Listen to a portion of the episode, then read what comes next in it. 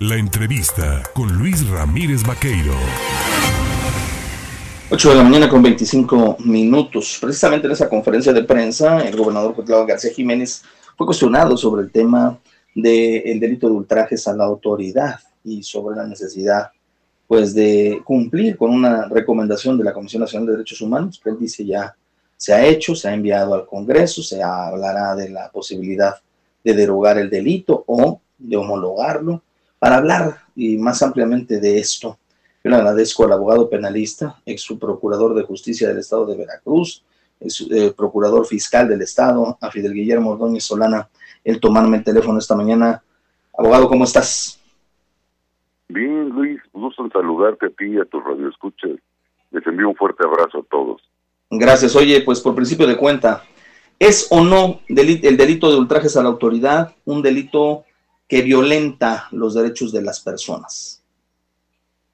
Violenta, violenta y como dice el señor gobernador, tiene que poner nombre y apellido. Me llamo Fidel Guillermo Ordóñez Solana y le digo al gobernador de Veracruz, Cuitlava García Jiménez, que, que yo soy el que dice como abogado que el delito de ultrajes a la autoridad es inconstitucional y por supuesto ilegal. Y obviamente violenta los derechos humanos de las personas porque es una figura jurídica absurda, retrógrada y que de una u otra manera no funciona más que para crear corrupción. Entonces obviamente hay que quitar ese delito.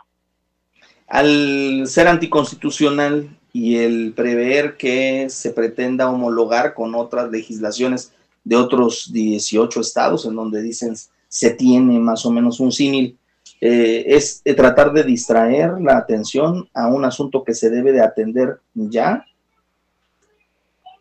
Sí, yo creo que está tratando y haciendo desafortunadamente el gobernador de distraer la atención porque al parecer eh, el empecinamiento del gobierno del Estado en el mantenimiento del delito de, de, esta ultrajes a la autoridad, pues parece que obedece a, a, cosas particulares o personales de alguien que trabaja en el en, el gobierno del Estado, porque están necios, necios de que no quieren que se quite el delito.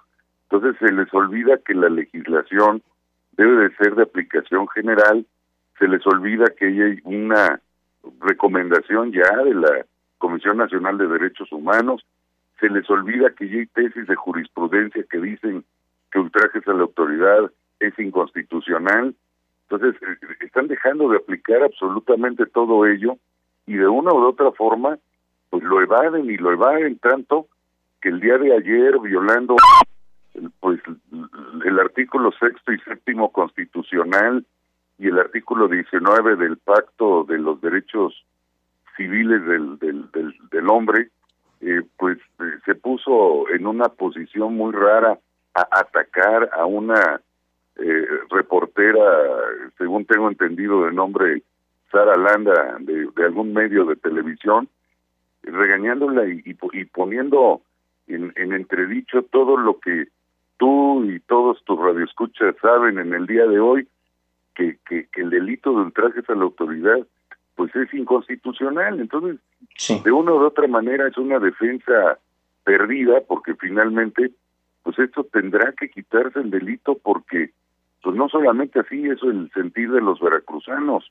de los abogados que sabemos que se debe de quitar, sino que está obligado por la Comisión de Derechos Humanos. A ver, recurrir a un ardid jurídico como el eh, eh, eh, inscribir el delito de ultrajes a la autoridad para poder detener a delincuentes, eh, es claro ejemplo de que quien es responsable de llevar a cabo y aplicar la justicia, en el caso de la Fiscalía, no quiere integrar como es debido las carpetas de investigación o qué es lo que pasa, porque ahí alguien está haciendo mal su trabajo, ¿no? Bueno, ya sabemos que la Fiscalía General del Estado nunca se va a destacar por hacer bien su trabajo, ¿no? Eso, eso ya es, es una verdad real. Entonces, de una u otra manera, vamos a ponerlo en contexto, es un delito con pocos elementos que se tengan que justificar. ¿Por qué? Porque es un delito muy viejo que tenía una tipicidad baja. ¿Eso qué quiere decir? Que la sanción era de tres meses a seis meses de prisión y una multa de 300, 310 de salario. Así más o menos era como estaba el, el, anterior delito. El delito subsistió en su expresión, en lo que decía de, que, de quien comete el delito.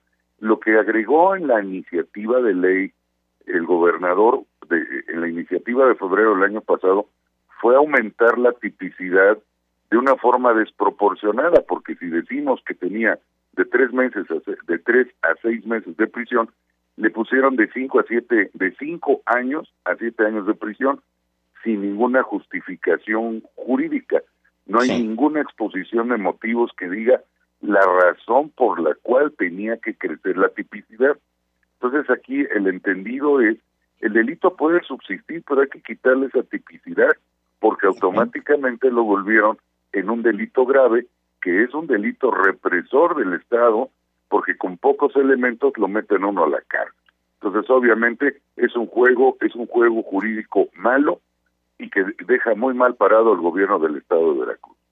Ahora bien, eh, en esto el propio gobernador ha hablado de que pues a este tipo de delincuentes, a, eh, derogando el delito, pues traería como beneficio simplemente el que se beneficien abogados y barras de abogados. ¿Coincides tú con esta aseveración?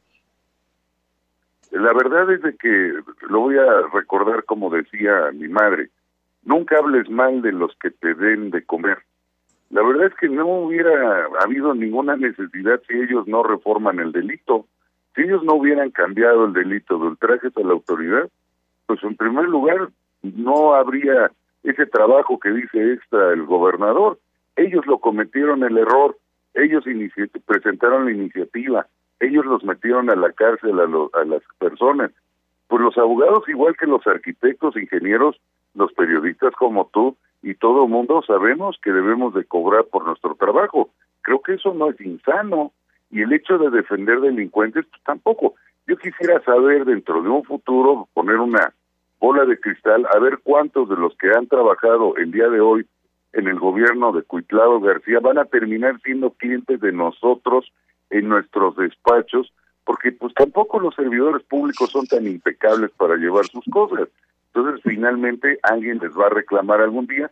Y bueno, creo que piensan que, que ofendiendo a los abogados, ofendiendo a las barras, ofendiendo a, a las federaciones de abogados, pues eso gana el detrimento de la persona del, del, del, que está enfrente, pues les hace ganar ámbito político o, o, o el favor político veracruzano. No, simple y sencillamente es un trabajo que hay que hacer que no existiría ese trabajo si ellos no hubieran reformado la ley. Hoy que no nos digan que vamos a ganar dinero, ojalá y ganemos mucho, pero no, no está en la condición como para ganar mucho dinero. Simple y sencillamente lo que debemos de ganar es justicia para aquellos que están en la cárcel que ilegalmente están privados de su libertad.